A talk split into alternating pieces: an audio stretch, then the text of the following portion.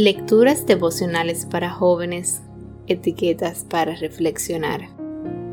Cortesía del Departamento de Comunicaciones de la Iglesia Adventista del Séptimo Día, Cascue, en Santo Domingo, capital de la República Dominicana. En la voz de Maciel Jiménez.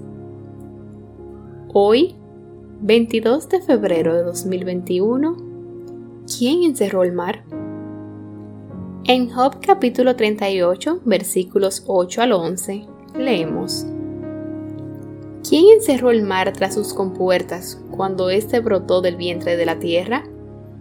¿O cuando lo arropé con las nubes y lo envolví en densas tinieblas? ¿O cuando establecí sus límites y en sus compuertas coloqué cerrojos? ¿O cuando le dije, solo hasta aquí puedes llegar, de aquí no pasarán tus orgullosas olas? Cierta vez fui a la isla Gorriti, en la costa atlántica de Uruguay. Me paré en la orilla, el agua venía con fuerza, pero al llegar a mis pies parecía una débil caricia que casi pedía permiso. Allí, por primera vez pensé en la pregunta que Dios le hizo a Job. ¿Quién encerró el mar tras sus compuertas?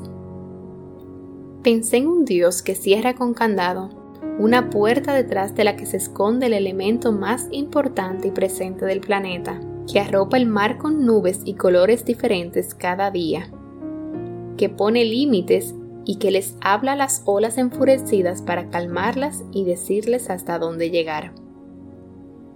Nuestra mente finita no llega a comprender la dimensión de su grandeza, creatividad y poder. Pero ese Dios que cuida de los grandes monstruos marinos y de las aves más pequeñas, que como arquitecto maestro diseñó todo y lo mantiene en vigor, es el mismo Dios que nos formó y que nos dio la razón para que podamos adorarlo por las cosas que conocemos y también por aquellas que no entendemos.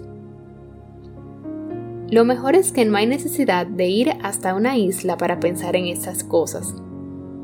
Alcanza con mirar nuestro alrededor.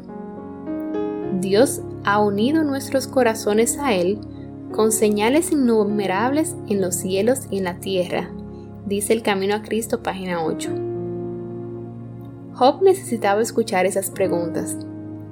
Necesitaba callar y después alabar más. Necesitaba estar dispuesto a ser enseñado. Descubrió que el Dios capaz de poner límite a todo dejó voluntariamente que su amor fuera ilimitado. Nosotros necesitamos las mismas preguntas, lecciones y respuestas.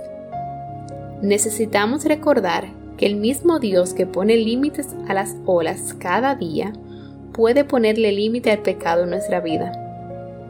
Puede ayudarnos a establecer cimientos firmes en la verdad y a tomar decisiones para la eternidad puede ayudarnos a decirle al enemigo hoy, de aquí no pasarán tus malvados planes. Tengo un Dios grande.